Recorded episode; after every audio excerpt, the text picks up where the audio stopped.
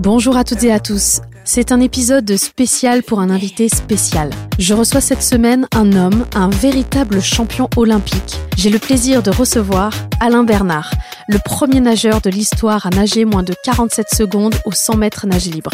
Né à Aubagne, il commence sa carrière au Cercle des nageurs d'Antibes, puis rejoint en 2000 le Cercle des nageurs de Marseille, où il rencontrera son entraîneur, Denis Auguin. Triple médaillé olympique aux Jeux olympiques de Pékin en 2008, Alain compte à son actif de nombreux titres européens et décroche l'argent mondial à deux reprises. Sa carrière est jalonnée de victoires, détenant l'un des plus grands palmarès du sport français. Mais ce qu'on ne voit pas, c'est que c'est 5 heures d'entraînement par jour pendant plus de 10 ans. Sur Internet et sur les plateformes de streaming, vous pouvez retrouver des dizaines d'interviews avec Alain. Alors j'avais envie de vous embarquer avec moi pour découvrir ce que je n'arrivais pas à comprendre. Qu'est-ce qui se passe dans son esprit durant des compétitions aux enjeux astronomiques? La gestion du stress, ses émotions, la fatigue de son corps. Comment gère-t-il? Je voulais comprendre comment il s'entraînait à gagner un dixième, un centième de seconde pour gagner face à ses adversaires. Comment il réussit à défier le chrono en battant ses propres records. Et à quoi il pense lorsqu'il plonge dans le bassin. Le cerveau est une machine fascinante et vous allez voir, Alain est dans le partage et vous allez recevoir les clés pour vous sentir capable de vous dépasser et à vous entraîner pour réussir. Si c'est la première fois que vous nous écoutez, bienvenue sur Muffin Game, le podcast qui vous aide à prendre votre place. Un épisode par semaine sort chaque mercredi si vous aimez être boosté par nos échanges inspirants. Et si cet épisode vous a plu, n'oubliez pas de vous abonner sur la plateforme que vous utilisez. Et suivez-nous sur la page Instagram Muffin Game si ce n'est pas déjà fait. J'ai le plaisir de vous inviter à mon rendez-vous avec Alain Bernard. Bonjour Alain. Bonjour Marielle. Bienvenue sur Muffin Game. Merci pour l'invitation. Merci à toi de te rendre disponible pour nous aujourd'hui. Euh, je sais que le planning est très chargé. Oui, c'est plutôt de bon augure et je le souhaite à, je le souhaite vraiment à tout le monde parce que voilà, je suis animé par beaucoup de projets aujourd'hui, mais ça me tient à cœur euh, de partager tout ce que j'ai pu apprendre dans ma carrière euh, par différents moyens auprès des jeunes, auprès des entreprises, auprès de, de tout le monde, parce que c'est la vraie richesse de la vie, c'est ce partage d'informations, la transmission du savoir. Donc euh, voilà, merci de me donner cette opportunité. Alors on va commencer par la question euh, iconique de ce podcast, parce qu'on a l'habitude de se présenter en expliquant ce que l'on fait, au lieu de dire qui l'on est. Est-ce que tu peux te présenter en nous disant qui tu es, Alain? Euh, oui, je suis Alain Bernard, j'ai 40 ans déjà. Euh, moi, j'ai été sportif de haut niveau et en fait, aujourd'hui, dans ma reconversion, je développe des outils numériques dans le sport, je développe des concepts de piscine pour apprendre à nager et je, je fais vraiment de, de cet apprentissage de la natation une vraie une vraie cause dans ma dans ma reconversion et avide de vraiment de partager euh, tout ce que j'ai pu apprendre moi dans ma carrière de sportif de haut niveau.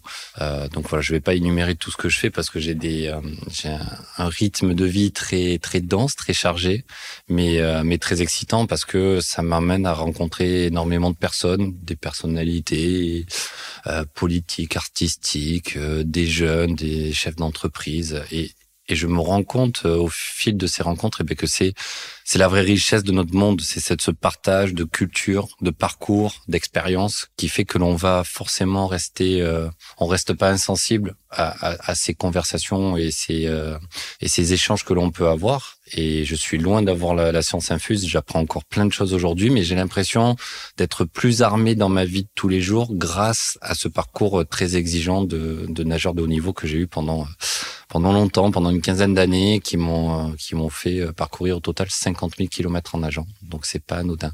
Je sens chez toi que le partage c'est quelque chose de très important. Pourquoi?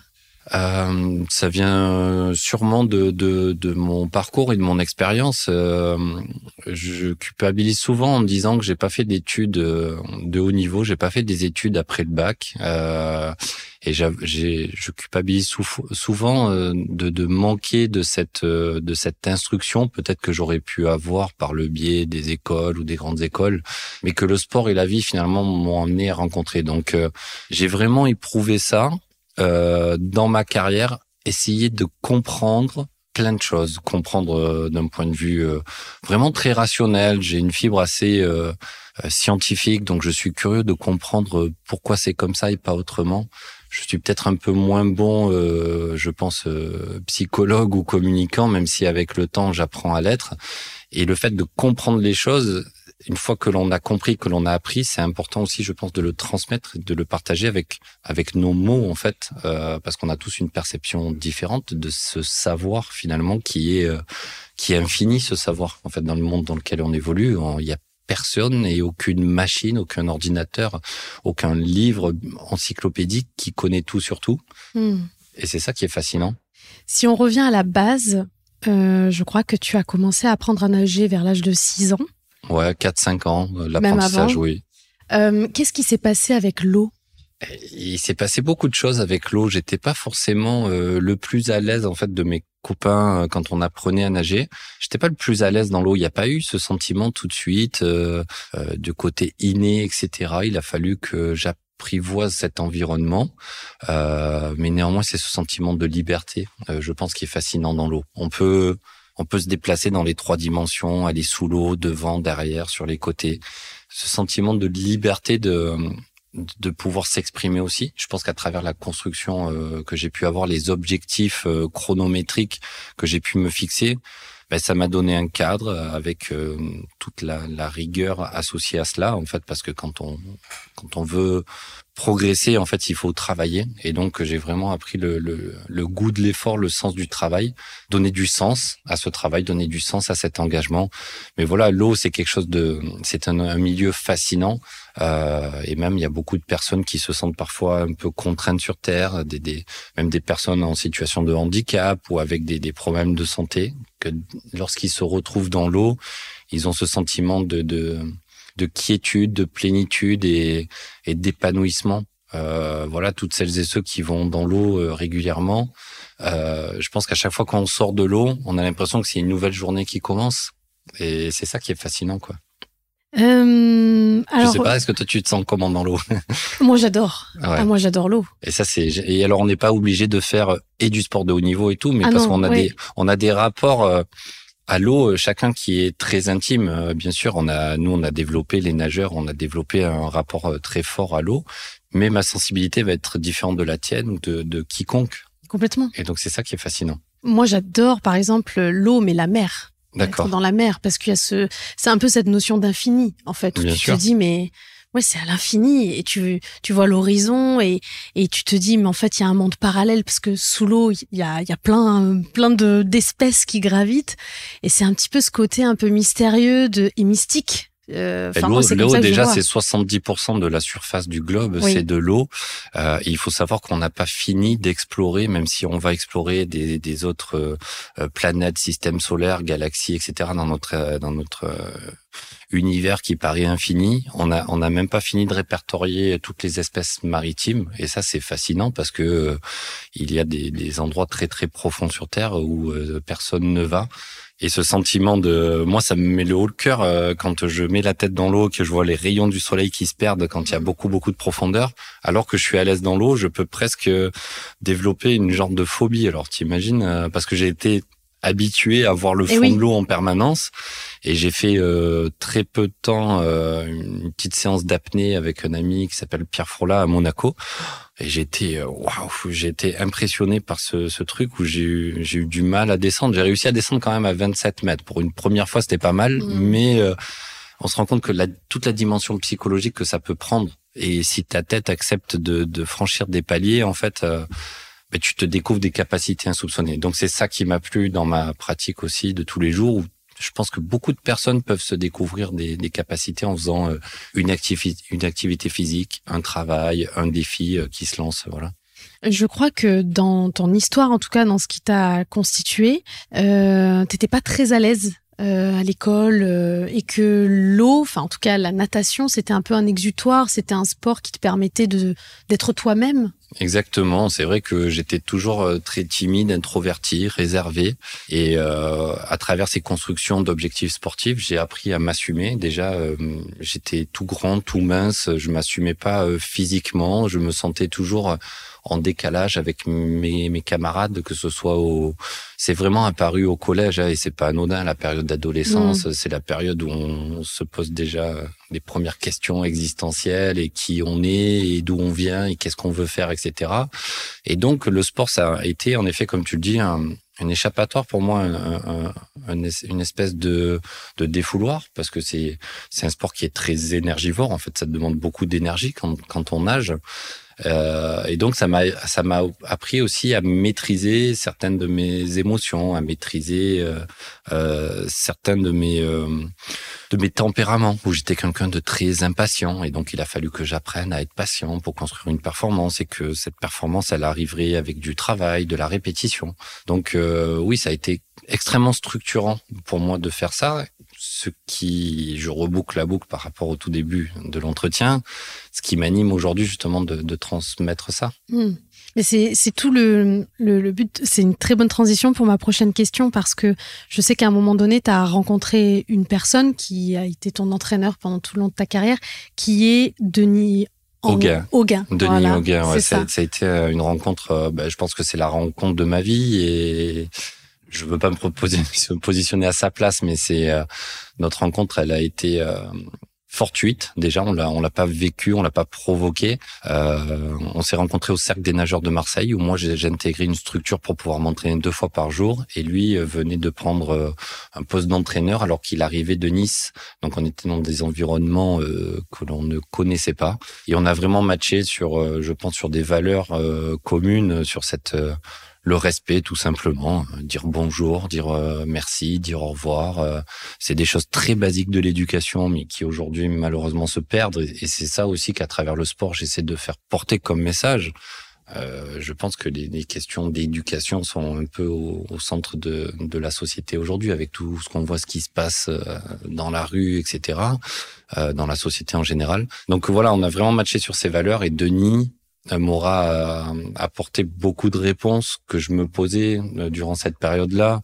Euh, voilà, il voit un grand garçon tout grand, tout mince qui arrive et il a réussi à en faire un champion olympique. Donc c'est un génie d'un certain côté, quoi. C'est ça parce que quand tu, tu disais voilà, ça m'a apporté beaucoup de choses le sport, c'est-à-dire cette maîtrise des émotions, apprendre à mieux me connaître. Quelque part, il t'a aussi poussé à t'entraîner à comprendre, à venir explorer, expérimenter, etc. Euh, ça ressemble à quoi un entraînement avec euh, avec Denis? Franchement, ça, peut être euh, à la fois euh, assez décontracte avec quelques petites blagues, des allusions entre entre deux séries d'entraînements. Faut savoir que des entraînements qui durent deux heures de temps dans l'eau, on a très peu de temps d'arrêt. Il y a beaucoup de temps de pratique et c'est un des rares sports où l'entraîneur ne peut pas donner une consigne euh, technique ou de stratégie pendant l'action parce qu'on est isolé euh, dans notre monde dans l'eau, on peut pas communiquer hormis euh, par des signes ou des sifflets, etc. Mais qui veulent pas trop grandir, pas trop dire grand chose. Euh, D'un point de vue technique, je parle.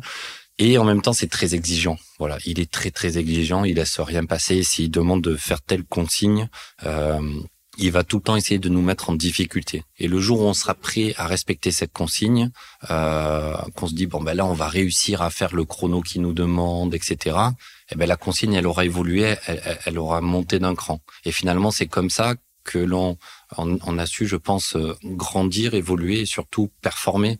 L'idée c'est de nous mettre tous les jours en difficulté dans l'eau pour que le jour de la compétition il y ait ce côté euh, inné qui prenne le dessus, le côté automatisme, et faire en sorte que le jour de la compétition, on pense entre guillemets qu'à un ou deux points techniques et à vraiment la stratégie de course. Euh, et c'est aussi pour ça que c'est un sport qui est très exigeant, très chronophage, parce que je dis souvent, euh, quand je prends la parole, euh, soit en conférence ou autre, depuis des millions d'années, l'être humain, on a évolué pour être à la verticale sur des appuis solides sur Terre. Mhm. Et là, on est à l'horizontale sur des appuis fuyants. Et, euh, et, voilà, le fait de voir il y a quelques mois ma fille qui apprend à marcher, mais ben, en fait, c'est comme si nous, on apprenait à nager tous les jours et à nager du mieux possible. Et, et donc, voilà, il a su tout le temps mettre un niveau d'exigence à la fois ambitieux, mais réaliste. Mm. Il m'a pas dit à 15 ans ou 16 ans, allez, euh, dans, dans 8 ans ou dans 9 ans, tu seras champion olympique. C'était complètement utopique. Par contre, euh, c'était un rêve, et ce rêve, on en a fait euh, une ambition. Cette ambition, c'est devenu un objectif, et cet objectif est devenu vraiment réaliste à J-2 ans. Donc, il a fallu 10 ans d'entraînement deux fois par jour pour arriver à, à cet objectif-là. Mais il y a 10 ans auparavant, c'était pas du tout un objectif. L'objectif, c'était de, de faire en sorte qu'à la fin de la saison, il fallait progresser. Et comment est-ce qu'on progresse? Eh ben, euh, c'est être attentif euh, au quotidien, semaine après semaine, euh, jour après jour, euh, presque longueur après longueur, d'essayer d'avoir le moins d'égarement possible parce que c'est humain. On nage, on a des objectifs et à un moment donné, t'as des ben, pensées, t'as tu penses à ce que tu as fait le week-end ben dernier, qu'est-ce que tu vas faire ce soir, qu'est-ce que tu vas faire dans trois semaines, et tout ce temps finalement où tu penses à autre chose, t'es pas connecté avec toi-même dans ce que tu fais sur l'instant présent. Et l'idée, ça a été de réduire, euh, surtout de prendre conscience avec la maturité. Je pense à 20, 22, 24 ans, tu es plus mature qu'à 15 ans, de te dire que quand tu es dans une dos pendant deux heures de temps, il doit y avoir le moins possible de moments d'égarement mmh. pour faire en sorte que tu sortes de cet entraînement au bout de deux heures en ayant tout donner en étant concentré euh, du début à la fin. Donc c'est facile à dire, un peu moins sur le dans la pratique. Et si jamais on faisait des écarts de conduite, voilà, il était là pour nous rappeler avec euh, parfois ces coups de euh, où il nous engueulait, où il nous voilà, il nous disait qu'on n'était pas bon et il avait tout à fait raison. Donc le plus dur ça a été de l'accepter parce que de dire bah oui en fait le le chef ou le patron c'est lui et moi je suis entre guillemets que le l'exécutant. Mais ce qui est fascinant dans notre parcours, c'est qu'au plus on va grandir, on va évoluer, eh bien au plus on va se confier l'un l'autre et on va devenir de plus en plus proches. Voilà, je te laisse imaginer qu'au bout de 5 ans, 8 ans, 10 ans de relation, euh, c'est comme dans un couple en fait, euh, on se connaît quasiment par cœur, on est capable d'anticiper certaines choses, on peut se tromper, on peut être maladroit dans la communication, donc ça a été très, euh, ça a été très important d'entretenir ça euh, pendant toutes ces années et de pas franchir, franchir la frontière entre entraîneur entraîné. On se faisait pas forcément des restos, des bouffes où on allait ensemble, où on buvait des coups. Euh, voilà, mmh. chacun a sa vie de son côté. Ça n'empêchait pas le respect mutuel, ça n'empêchait pas l'ambition.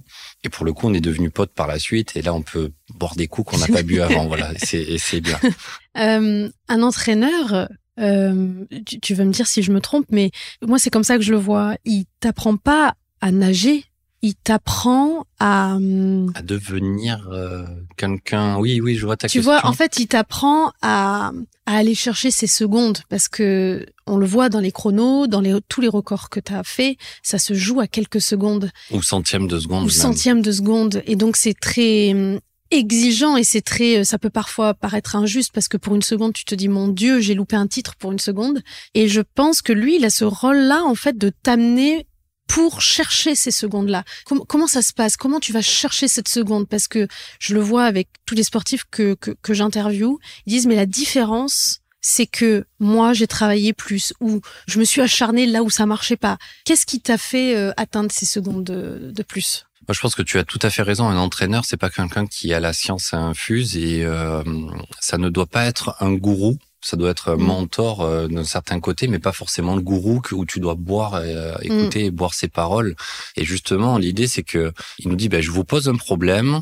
Euh, enfin, je vous donne un objectif, c'est de nager euh, à telle vitesse. Maintenant, vous êtes fatigué, vous êtes en difficulté, mais débrouillez-vous. C'est à vous de trouver cette solution. C'est pas moi qui mm. vais te dire il faut que tu mettes le bras comme ça, etc. Alors bien sûr, il va nous guider d'un point de vue euh, technique, mais euh, tôt ou tard, euh, on est face à un problème où on n'arrive pas, à, on n'arrive pas à respecter la consigne qui demande. Et donc, on va essayer plusieurs choses partir un peu plus vite, euh, essayer de s'économiser au début pour finir plus vite à la fin, essayer d'allonger des coulées, essayer de nager de deux temps à quatre temps, respirer tous les deux mouvements ou quatre mouvements. Enfin, donc plein de petites choses techniques comme ça à essayer. Et, et c'est ça qui est fascinant, c'est que pour moi, un, un bon entraîneur, c'est un bon pédagogue avant tout. Alors bien sûr qu'il faut qu'il ait un socle de connaissances techniques, mais c'est dans le relationnel, c'est la façon dont il va me parler à moi, dont il va parler à la jeune fille qui s'entraîne à côté de moi ou à l'autre garçon qui s'entraîne dans le même groupe que moi, et il va adapter le discours, il va adapter son ton, il va adapter son la façon dont il va vouloir faire passer un message. Et ça, c'est toute la force d'un, je pense, d'un bon entraîneur, d'un bon manager dans les entreprises, mmh. euh, d'une bonne personne qui arrive à faire passer euh, le bon message. J'ai plusieurs anecdotes là-dessus, mais euh, combien de fois, en fait, encore une fois, il m'a il m'a tendu des objectifs qui étaient euh, pour moi inatteignables. Et le jour où j'arrivais, ben, finalement, euh, je me suis pas dit ah c'est super, j'ai réussi à faire ce qu'il me demande parce que j'étais déjà dans la préoccupation de savoir comment j'allais faire euh, sur le prochain exercice qu'il allait me demander.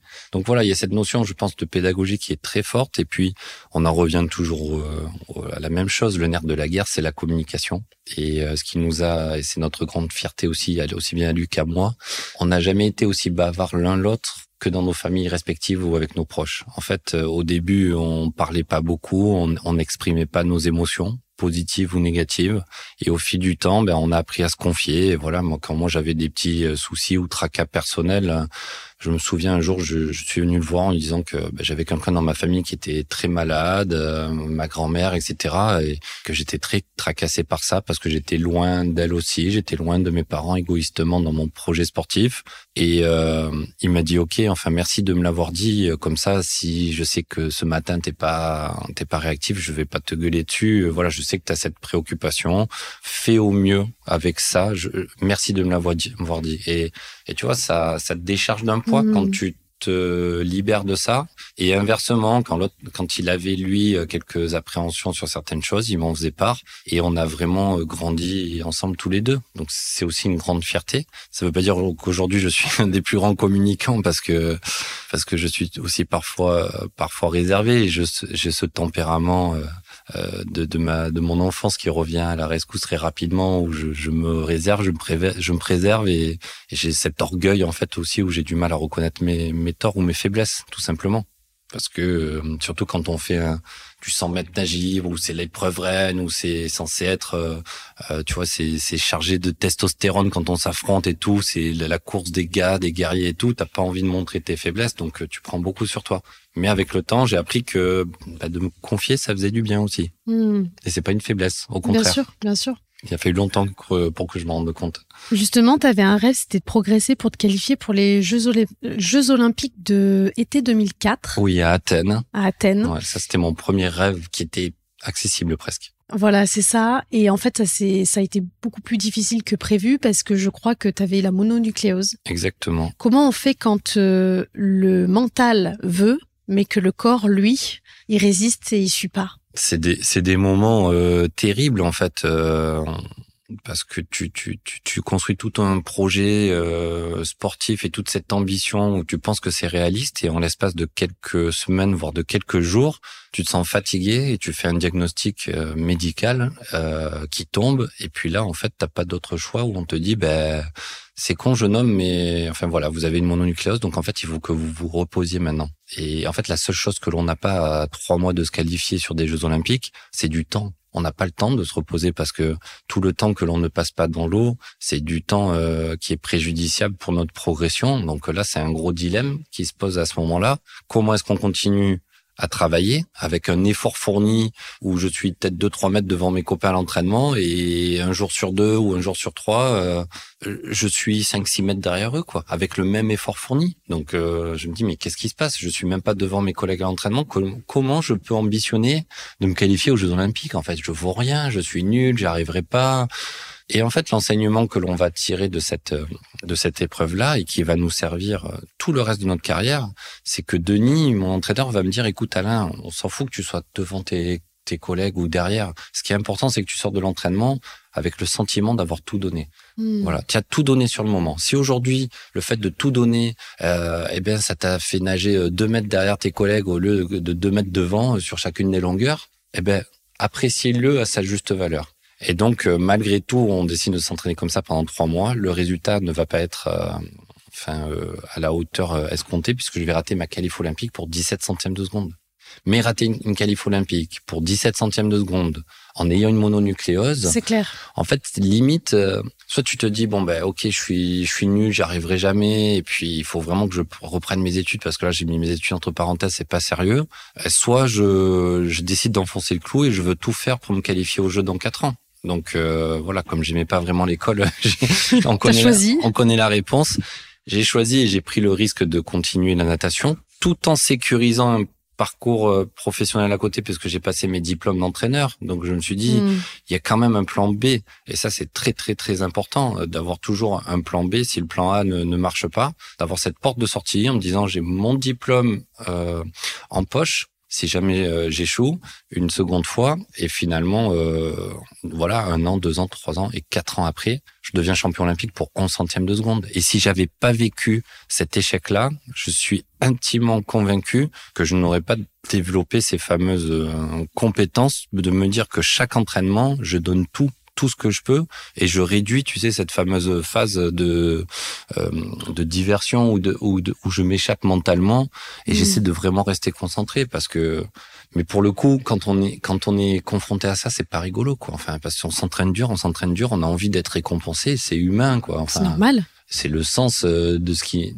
du goût de l'effort, c'est d'avoir aussi cette récompense quoi. Mmh. Cette récompense, c'est quoi? C'est une médaille, c'est un chrono, c'est euh, une progression euh, chronométrique, une satisfaction? Et si tu l'as pas, bah, tu te demandes pourquoi est-ce que tu fais tout ça.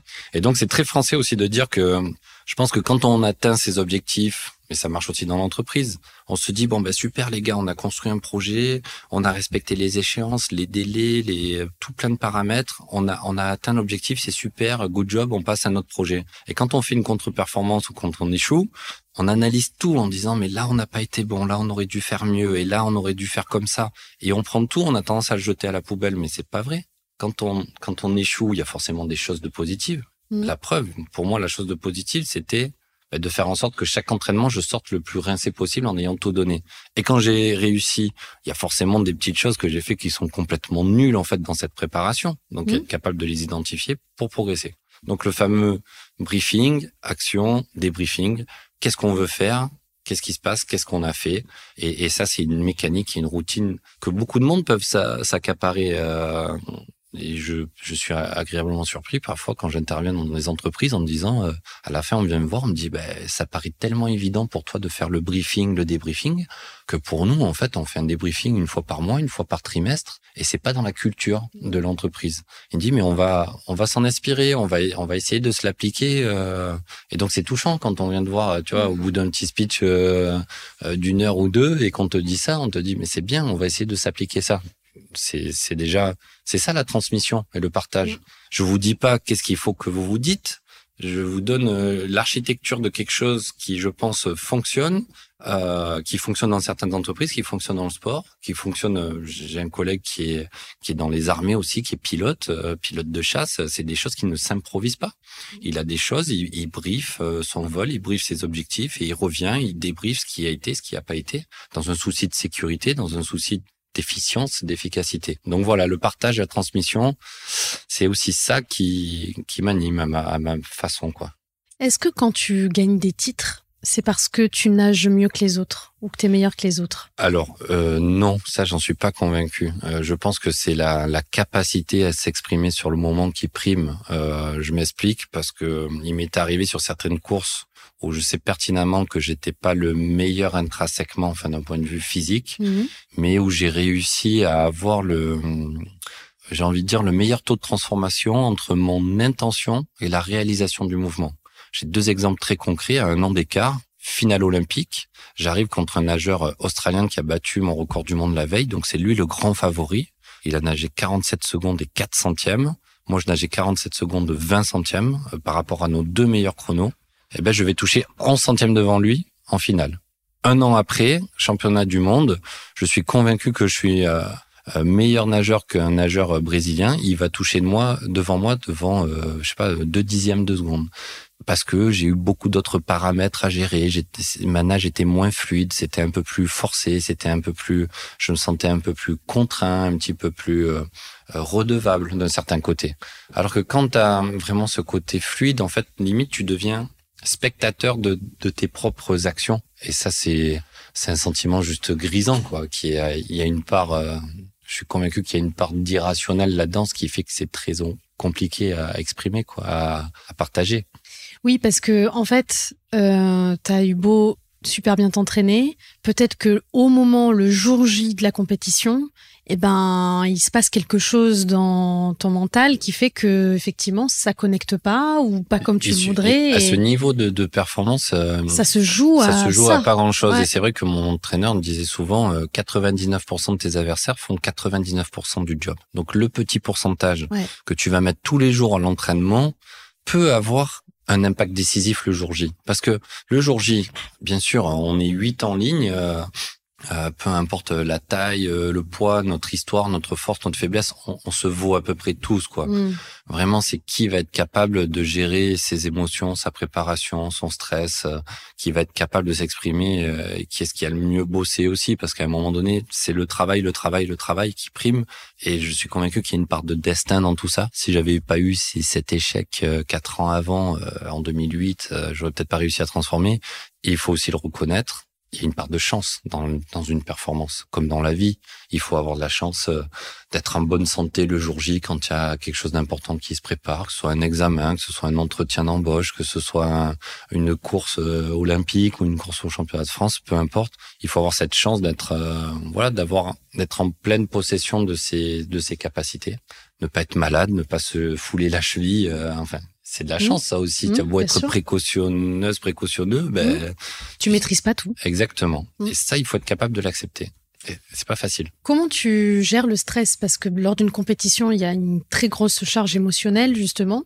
Euh, il y a ce biais de comparaison aussi avec les autres. Euh, comment le jour J Alors, je suppose que tu es très très bien entraîné, bien sûr, mais comment tu gères cette part de stress pour qu'elle n'impacte pas négativement ta performance, mais à la fois que tu puisses t'en servir pour que ça te booste? Le stress, il est omniprésent déjà pour tout le monde au regard de la quantité de travail pour euh, la quantité du moment d'expression. Le ratio, il est complètement dingue en fait. C'est Ouais. des heures et des heures ou des années pour euh, quelques secondes d'expression. C'est beaucoup plus facile à dire qu'à faire, mais je pense qu'il faut essayer de désacraliser le moment que l'on va vivre. Je vais répéter plein de fois euh, avant d'arriver en finale olympique. Euh, j'ai été plusieurs fois dans des finales de championnat de France, des, des finales de championnat d'Europe, etc. Donc je sais un petit peu comment ça se passe. L'idée, c'est que, je puisse m'approprier cet environnement et que j'ai l'impression de me sentir un, un petit peu chez moi, que je sois à Antibes, à Paris, à Mulhouse, à Pékin ou à Melbourne. Euh, il faut que j'ai un sentiment de chez moi. Et ce sentiment de chez moi, quelque chose qui est très facile, souvent c'est la musique. C'est que je mets mes écouteurs, euh, la même musique que j'écoute pour aller à l'entraînement, pour aller sur mes compétitions nationales ou euh, sur mes compétitions internationales, c'est la même musique, c'est le même environnement. Donc pour moi, c'est quelque chose de connu, tu vois, c'est un, c'est un repère. familier, ouais. Voilà. Et ça, je pense, c'est l'une des clés, c'est d'avoir des petites choses qui nous sont euh, qui nous sont familières, soit d'un point de vue euh, matériel, euh, olfactif, j'en sais rien. Est-ce qu'on a un parfum, une odeur, un, goût de quelque chose qu'on aime bien manger, euh, qui nous rappelle quelque chose de notre environnement rassurant du quotidien que l'on connaît? Euh, ouais, ça, je pense que c'est l'idée, c'est de désacraliser encore une fois ce moment-là. Et ça, t'as beau de faire des films en disant bon allez, je fais comme si c'était une autre course. T'es conscient au fond de toi que c'est une finale olympique et qu'on joue beaucoup de choses. Euh, Il y a un moment où euh, justement là on parlait donc euh, bah, il y a des hauts, il y a des bas et puis il y a aussi des moments où c'est un petit peu le Graal, un peu l'état de flow. Euh, tu l'as vécu où tu as cumulé des performances euh, à quelques jours près. Et où là ça a été euh, un peu le, revers de la médaille où euh, on t'a soupçonné de dopage ce genre de choses. Et je me souviens enfin j'ai noté cette phrase que tu avais répondue où tu avais dit Je ne suis pas un tricheur, je sais ce que je mange et ce que je bois, je travaille dur pour vivre ça, j'ai envie de bouffer tout le monde, je suis dans une bonne spirale. Est-ce que c'est si dur d'admettre qu'un autre nageur ou un autre athlète puisse mieux réussir que nous. Parce que pour dire quelque chose comme ça, que parce que t'as réussi, c'est forcément parce que euh, t'as triché, est-ce qu'il y a un truc comme ça dans la compétition où on peut pas admettre que à ce moment-là, t'as été euh, meilleur que lui? Ouais, mais en fait, dans la compétition, le sport de haut niveau, c'est aussi, c'est un peu le reflet de la société. Tu auras toujours des gens euh, jaloux, envieux, des gens euh, très bien éduqués, d'autres pas. Euh, Donc voilà, ça c'est quelque chose qui, qui m'horripile parce que je savais très bien d'où je venais et j'étais en effet à ce moment-là euh, dans une période de flow, comme tu le dis, de, de dingue, mais parce que depuis des années, j'avais l'impression de construire euh, un peu comme si j'aime bien prendre euh, la métaphore où je dis je, je, je construis un un puzzle en 3D en fait. J'ai je développe certaines compétences euh, à l'entraînement, certaines forces. J'ai toujours mes petites faiblesses que j'essaie de pas négliger.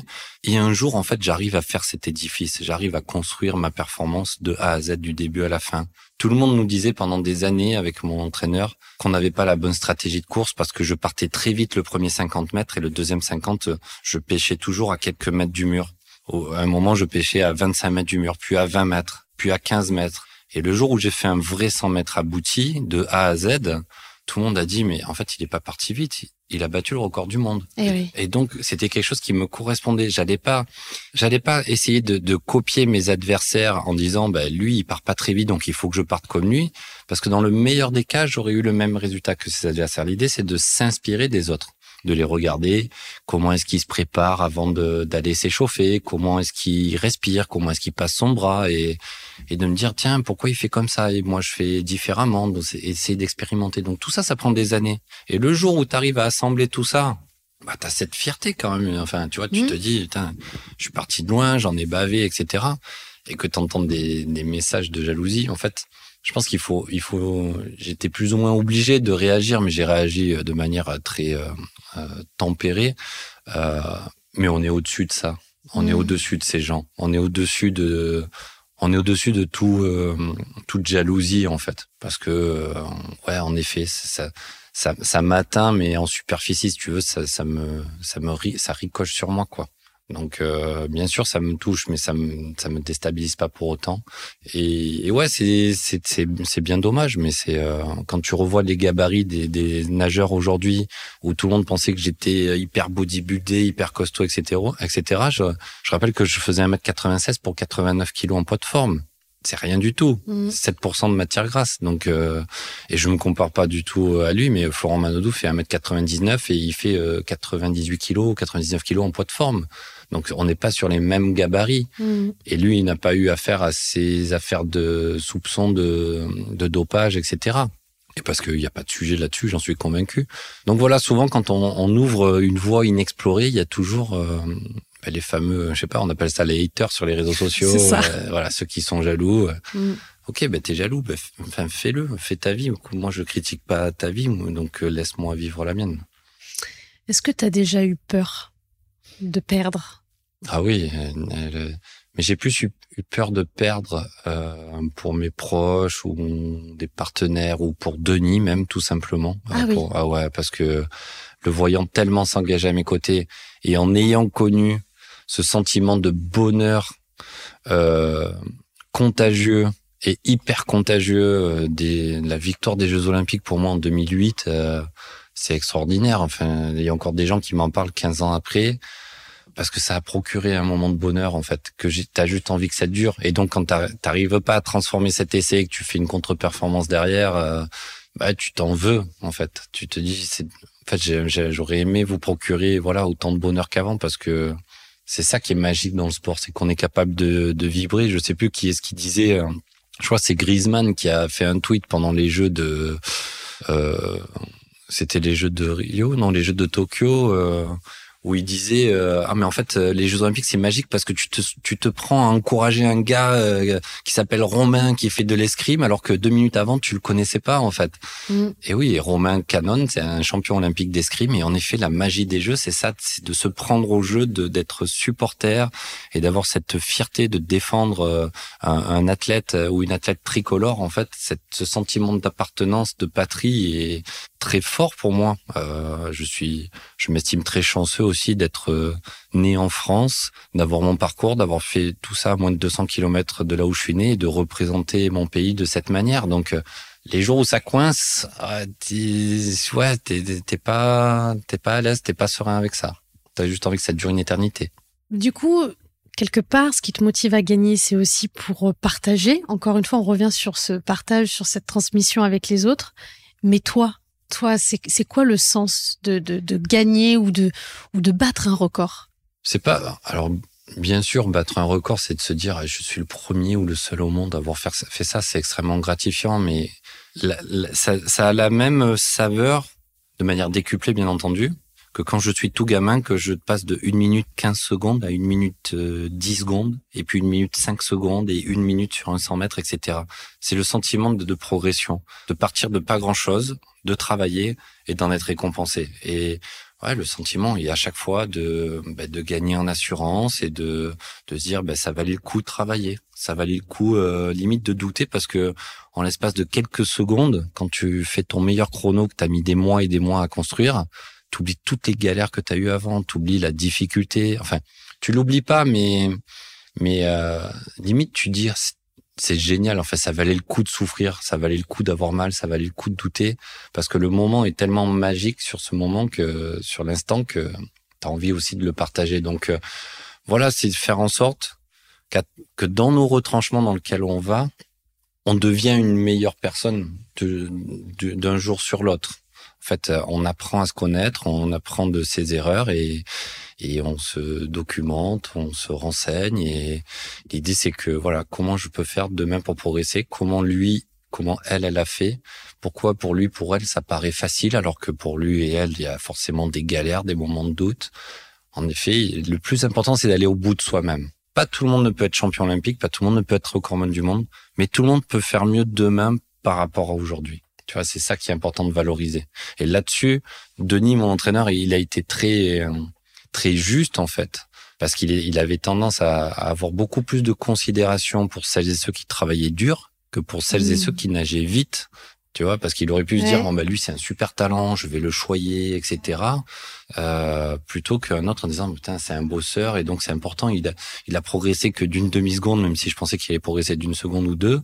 Eh ben, c'est important de le valoriser parce que il, a bossé dur pour ça. Il, il, a eu des doutes, il a eu des appréhensions. Donc c'est important de, de lui dire. Et, et ça, c'est c'est très important, hein, comme, dans, comme la, dans la société aujourd'hui, de valoriser toutes les petites choses que tout le monde fait. Ça fait des grandes choses, quoi. Euh... Tu vois, je suis bavard. Mais oui, non, mais c'est passionnant. Euh, tu te conditionnes comment pour gagner? Parce qu'on parle justement de confiance en soi, etc. Et qu'à chaque fois, chaque progression, renforce cette confiance. Mais quelque part, elle est jamais à 2000%, cette confiance qui est humain. Comment tu te conditionnes quand euh, tu as un peu moins bien dormi, quand euh, il y a les tracas de la vie quotidienne? Comment tu te conditionnes à gagner? Parce que toi, tu as, cette obligation-là tous les jours de te focaliser sur la gagne. Il y a une démarche assez égoïste euh, là-dedans, en fait. Égoïste dans le, dans le sens où je suis égoïste parce que je, suis, je partage pas beaucoup de temps avec ma famille, avec mes proches. Je suis dans mon projet euh, sportif qui est qui paraît être en marge avec euh, n'importe qui qu'on peut croiser dans la rue. Euh, quand je sors des cours à l'adolescence, je vais vite m'entraîner et mes collègues continuent de parler, etc., de, de vivre un peu leur vie. Ben, moi, j'ai l'impression d'être en marge de tout ça, mais je sais pourquoi je le fais.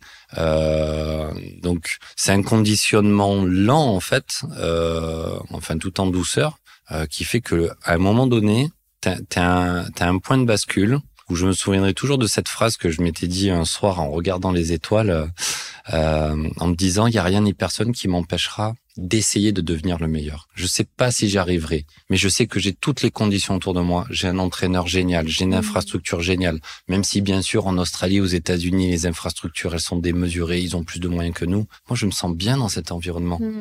et j'en suis conscient de ça. Et, j'ai besoin de ce côté authenticité, au côté euh, histoire. Et donc à partir de là, ton le, le, ton objectif ça devient euh, ton centre de, de, ta vie quoi et tu tu manges natation tu dors natation tu rêves natation que tu le veuilles ou non et, euh, et, voilà il faut être malheureusement et heureusement très égoïste dans cette démarche euh, il te gêne pas trop le soleil? Non, ça va? Ça fera une lumière différente pour la caméra. si c'est pas grave, c'est pas grave. c'est ça. Euh, justement, euh, Qu'est-ce que tu fais aujourd'hui? Parce que cette carrière, elle s'est arrêtée, mais finalement pas vraiment. En fait, elle continue, mais d'une façon différente. Tu continues à procurer de la joie dans la vie des gens, mais autrement, quelque part. Oui, oui. Est-ce que tu contribues beaucoup? Ouais, je pense que je contribue à... Ce qui est dingue, c'est que ça, ça traverse les générations aussi. Quand euh, avant, je croisais des gens dans la rue, ils avaient euh, un certain âge ou autre. Maintenant, ils, ils, sont un peu plus âgés que moi, ils ont des enfants, ils arrivent à transmettre euh, ça parce que parce que c'est des valeurs très fortes. Voilà, une médaille et un titre olympique en termes de message, c'est très fort. Donc en effet, aujourd'hui, ça m'aide à entrouvrir des portes, mais je veux pas me reposer là-dessus. Et pourtant, c'est quelque chose dont je m'y habituerai jamais. Je pense euh, qu'on m'arrête pour me demander une photo ou un truc comme ça, euh, ça me surprend toujours. Je suis toujours le premier surpris et ben, j'essaie de rendre l'appareil parce que ce sont des gens qui ont cru en moi il y a quelques années. Mm. Et que leur énergie a traversé des milliers de kilomètres et m'a servi à Pékin pour un aller-retour dans un bassin et je me sens d'un côté redevable de cette mission d'être un peu l'ambassadeur de ces valeurs du sport et pas que pour le sport de haut niveau.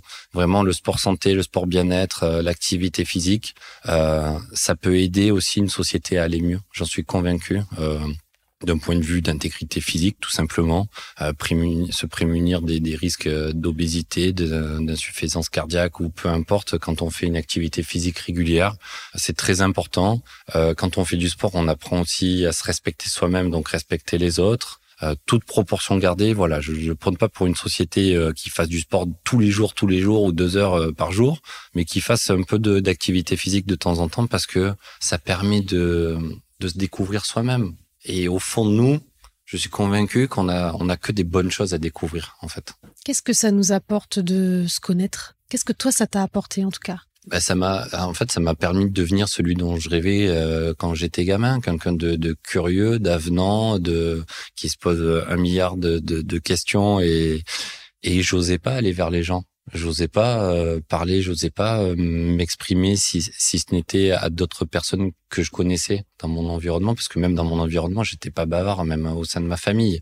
Et donc le sport, c'est ça que ça m'a appris. Ça m'a appris à, à m'assumer déjà, et puis à m'ouvrir aux autres et découvrir que finalement, chacune des rencontres, euh, ça emmène aussi plein de questions, ça emmène, ça emmène des connaissances. Et c'est encore une fois, c'est infini. Et le fait de ce que m'a permis de, le sport de haut niveau aussi, c'est grâce euh, à ces voyages de rencontrer d'autres cultures, même si je vais pas faire du tourisme quand je pars faire une compétition en Australie ou en Chine ou en Amérique du Sud.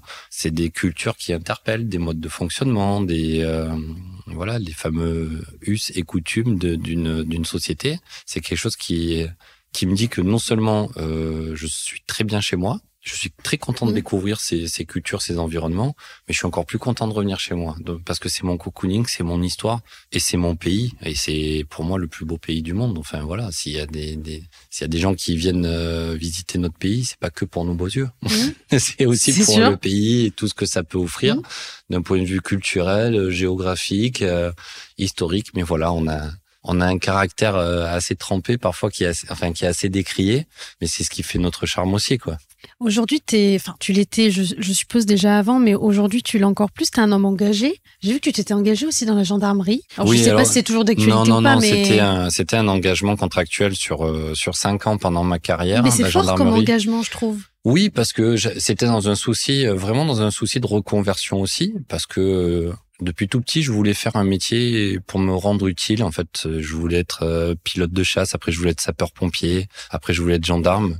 Et euh, faire un métier pour être au service des autres, voilà, je pense que c'est euh, c'est quelque chose d'hyper important pour moi. Je ne saurais pas dire d'où ça vient, mais me rendre utile dans cette société. Donc, euh, je, je pense essayer d'y arriver par le biais du sport, enfin par le biais de mon héritage euh, de, parcours de sportif de haut niveau. Et ce que je fais aujourd'hui, essayer d'être utile dans, cette société différemment que ce que j'avais envisagé quand j'étais jeune. Et, voilà, pour moi, les institutions militaires sont sont extraordinaires. Ce sont des hommes et des femmes très engagés. Euh, euh, qui sont loin de leurs proches, de leur famille, qui risquent leur vie parfois pour faire en sorte que l'on puisse vivre euh, de nos passions, vivre en sécurité chez nous. Enfin, c'est pas anodin, c'est un engagement euh, très fort et j'ai énormément de respect pour les pour tous les corps militaires, vraiment. C'est que ce soit des, des, des, pompiers, des gendarmes, des militaires euh, de l'air, terre euh, ou des marins. C'est voilà, c'est quelque chose où j'ai pour qui j'ai énormément de, respect et pas euh, pas que les hauts gradés parce que c'est aussi dans les armées, ça peut être un vrai ascenseur social aussi. En fait, hein, tu peux commencer militaire du rang et et monter, avoir des grades, des responsabilités, des être responsable d'équipe et plus tard faire une carrière de, de haut gradé. Hein, donc et c'est un peu ce que ce qui est un peu plus compliqué à faire dans l'entreprise euh, aujourd'hui parce qu'il y a cette culture d'entreprise où il y a beaucoup de turnover, et c'est très compliqué pour les, chefs d'entreprise de faire perdurer leur valeur en fait avec ce fameux turnover et c'est à la fois une richesse et à la fois une contrainte euh,